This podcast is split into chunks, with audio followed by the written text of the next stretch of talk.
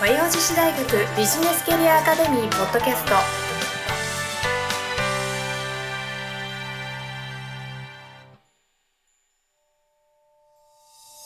皆さんこんにちは。和洋女子大学ビジネスキャリアアカデミーポッドキャストナビゲーターのトーマス J トーマスです。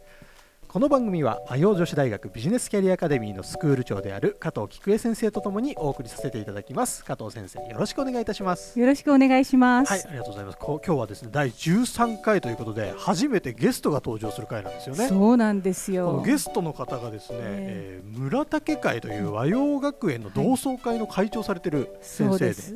えー高梨玲子さんとはいいう方、はい。えーちょっとこれから出ていただくんですけど楽しみですね、楽しみですよ。結構関係性は深いんですよね加藤先生と。えやはりあのいろいろ講座にもお参加していただいたり、うんえ協力をしていただいてますので、おまあお話しする機会はたくさんあります。なるほどちょっとこの高梨先生とのトークをもとにですね、えこのビジネスキャリアアカデミー、はい。えーこれができたきっかけだったりとか、えーどういう、えーものに今後なっていくかとか、うんなんかそういうものが伝わればね、、はいい。いかなと思っての、はい今日のゲスト会になっておりますので、はい。ぜひ最後まで聞いていただければ嬉しいなと思っております。はい。よよろしくお願いします。お願いします。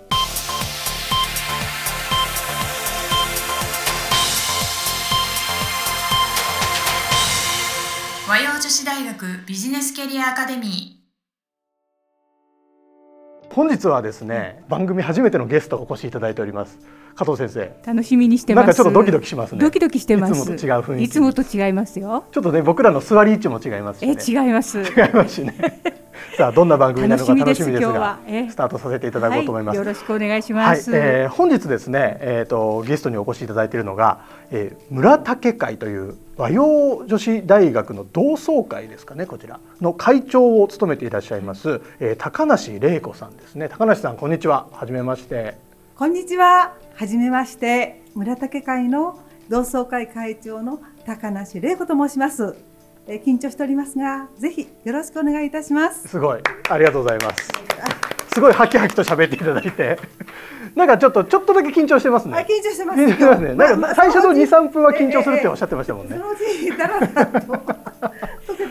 ありがとうございます。はなんかすごい本当今日たくさんあの資料なんかも用意していただいてて、あのすごくお話聞くの楽しみなんですけれども、よろしくお願いいたします。ます。簡単にですね、はい。どうしよう。あの自己紹介という形で、高梨さんのこれまでのまあ経歴も含め今やってらっしゃることも含め、えー和洋大学とのこの関わり方なんかも含めちょっとお話しいただきたいんですけどいいでしょうか？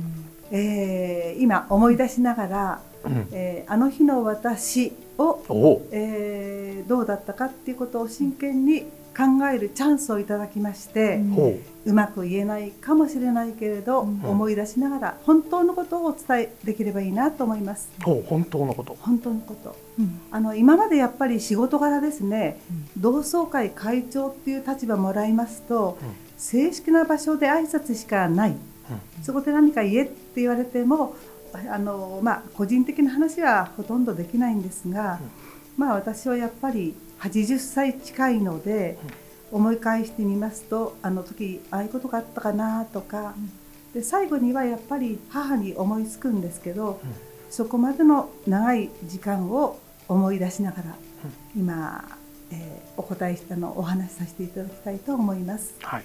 私はね、えー、と千住のえー100年以上続く千住でネギ屋っていうの商売があるんですね。うんうんうん。で皆さんはあの知らないと思いますがそこにネギだけの専門店の、えー市場がありまして、親はそこでネギ商という商売を営んでおりました。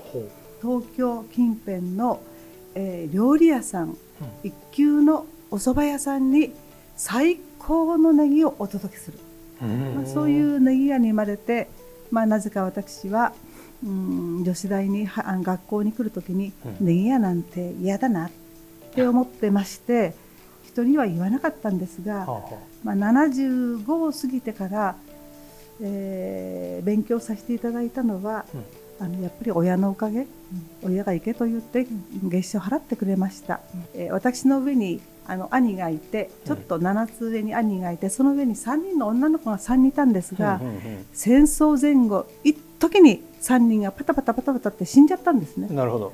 で残ったあっと気が付いたらいない中にあの長男の下に私がかなり離れて生まれたので、親はみんな死んじゃった中で一人授かったっていうんで特別待遇で、うん。兄とはまた違う。兄は商売を守る。うん。私はお前は生きてるだけでいいんだって言われたんです。もう兄から兄に言わせたらかわいそうっていうくらい。それで好きなものを食べてうん。好きなことをしなさいって言われてうん。でこう手出すとお金くるんですね。あそういうことで、ええええ何にも知らないで大人になっちゃってうん。そして、えー大学を出てすぐに結婚しちゃったう。ん。でやっぱりそこで感じたのは親がいつも手出したらお金くれる生活とは違うっていうところからいや絶対に仕事を持とうって言ってすぐに仕事をつきました。それが教員とか幼稚園の先生とかうん。学校で、まあ、和洋を出たおかげでうん。えそういう勉強をいただいたのでそれを買ったことないのにフル活用してお金もらいました。思い出すとあの中学も高校も小学校から、私は一番っていうふうに、えー、3タイプなんですよエニアグラム、あ出てきましたねトップになりりたい。ほ他は許さない。うなるほど。というふうに来ましたのでうんずーっと生徒会長とかその学級委員とか務めて、私ってやればできんじゃないかっていうね。へー。洗脳されちゃったんですね。なるほど。で女子大来たらそんな喋る人もいないし、まあ、それで同窓会長とか、まあうん。今に至って、うん。まあ、教員免許も取りましたし、はい。まあ、そういうことでお恥ずかしながらとか今恥ずかしいっていうのは本当に世間知らないで今になっちゃったの。アルバイトはしましたけどうん。教育者っていう経験はなかったので、まあ、そこに気がついてそれからあの論文書いたり海外出張、ね。あの行ってで大学院も、えー上智とそれから、えー筑波大学で大学院出てるんですがあの論文書いたりして。すごい、だけど外で書いててもダメだっていうんでうん。和洋の先生になってしばらくたちょっと経ってからうん。和洋の大学院に入りましてそして今あの博士課程を取れない遊び歩ってるからまた、ままだ今現在もはい、それ挑戦されてるってことですねやってます。すごいですね。でそのテーマがですねはい、高齢者の、うん。えー QOL を高める、えーえー衣食住の生活っていうか研究。これが正確でないですがテーマにして10年間やってるんですけれどですから衣服にはうん。あのファッションの世界でも5年ぐらい行きましたので、はいはい、それから食は夫にご飯を作って食べさせて、うん。そして1年間分、えー朝昼晩全部撮れなかったんです。写真を毎回撮りまして。あのでも資料としてはずーっと毎日食事ができると、写真撮ってチェックしていく。へそれから住まいはうん。家の小さな庭をほじくり返したら、まあ大げさですけどある日ふとミミズにあったり虫にあったり、蚊が刺されてもみんな生きてるんだ。あ絶対私はゴキブリでも殺さない。は仲良くしようねって言ってそういう生活もありまして、うん。衣食住。この研究をして、えーまだ取れない今に至りましたっていうあの世田谷なんですが別に高級住宅地じゃないんですが周りが全部コンクリート。あうんで家が。で私が行った頃は、まあ、パあの平2階建てぐらいの建物が多かったんですが、うん。50年住んでるんですが周りに3階建てから4階建てとかうん。表通りはなっちゃった、うんうちは1軒奥なのでいまだに2階建ての古い家。うん。それを改装改装を繰り返してで今に至りました。うんだから周りに土があってで今は夫との関係をですねはい。食事の時2人しかいないんですよ。2人で食べてても、嫌だな。相手もなんか なるほど。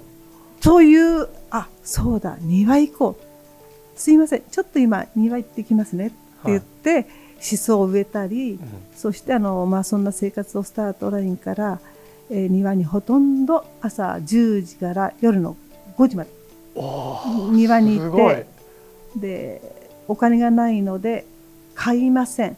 ほじくり返したら前の人の住んでる石がいっぱい出てきたのではい。それを積み立ててこう創作の庭です。石だけで作った、えー川とかあのこう段差のある、そして谷を作ったりすごいですね。そして、えーそのほとんど色のつかない石だけの、えー庭が、えー半分。半分は、えー外にすぐ出られるので外に出て、うん。えーサンダル履いて、うん。でそのうちはもうマンションの高いところとかですけど、うん。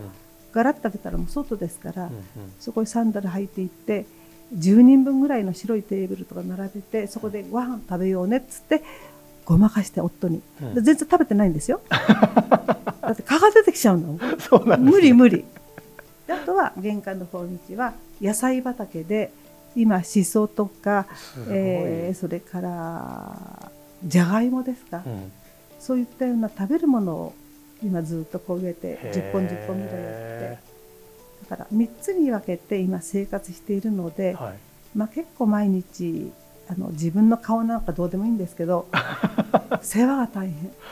すごい毎日を送ってらっしゃるん楽しですね。いです、あら楽しいのはいいことですね。はい、好きなことをややればいい。って言われた親今お母さんできたよとか言って。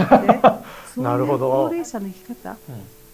そしたら途中から私はもうさっき言ったように80近いんですがもうあとわずかで、だけど100歳時代っていうのを何かこう本読んでると最初は 70, 70代80代今100歳。うんうん80だったら20年間生きなければいけないと、そうするとただ趣味だけじゃ生きていかれないのでう、ん。お金ねじゃあ無駄はしない。うん。そしてその生き方の中に元気でその日がいつかわからないけどその日まで、うん。えーまあ、医者の薬ぐらいはもらうかもしれないけどうん。その日までは自分で元気に生きたいっていうことで肉体を大事にしてます。うんもう私もね初めて聞いたことがたくさんありますよ 本当ですよね。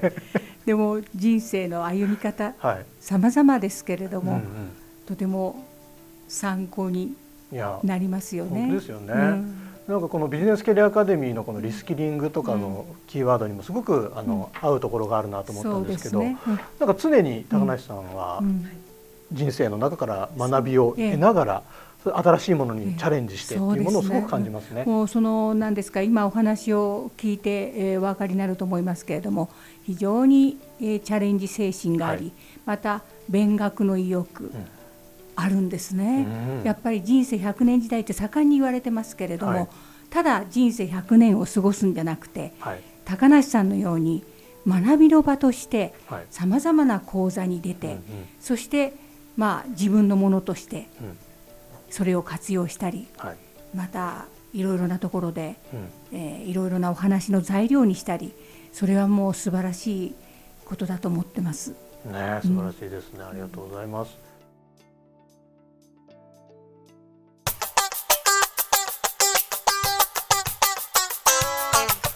和洋女子大学ビジネスキャリアアカデミじゃあここからエンディングのコーナーになるんですけれども、はいなかなか高梨先生面白い方ですね。パワフル。いろいろな経験もありますし、うん話も生きてますよ本ね当ですよね。楽しい楽しい。ちょっとね番組の中であの取り上げようと思ってたけど取り上げられなかったこととかもいっぱいありますので、あると思いますねまたぜひゲストにも出ていただきたいですよね。またぜひチャンスがあれば、うんえー、2度3度と出ていただいてもいいと思いますよ ありがとうございます。じゃあ一応来週もですね高梨先生はいにゲスト会ということで、ええ後編という形で、はいもう少しまた深い話を聞かせていただこうかなと思いますので、ぜひぜひリスナーの皆様は楽しみに楽しみにしていただだきたいと思います。はいというわけでですね皆さん概要欄に和洋女子大学ビジネスキャリアアカデミーの、えー、と講座一覧のページに飛べるリンクが貼ってあります。あとメールマガジンのに登録するリンクも貼ってありますのでそこから登録していただいて、えー、とぜひですね一回来ていただきたいですよね講座にそうです。一度受講いただくとこのビジネスキャリアアカデミーの良さだったりとか。毎回お願いしてますけど、ねぜひ参加していただければと思います。参加していただきたいです。ね加藤先生にも会えますのでぜひぜひ待ってます。のでお待ちしてます。ぐ登録してください。というわけで、えー、和洋女子大学ビジネスキャリアアカデミーポッドキャスト第13回以上で終了とさせていただきます。今週もありがとうございました。ありがとうございました。今週も最後までお聞きいただきありがとうございましたぜひ番組概要欄から講座のご案内をご確認くださいませこの番組は提供和洋女子大学ビジネスキャリアアカデミープロデュースライフブルームドットファンナレーション土屋恵子がお送りいたしました。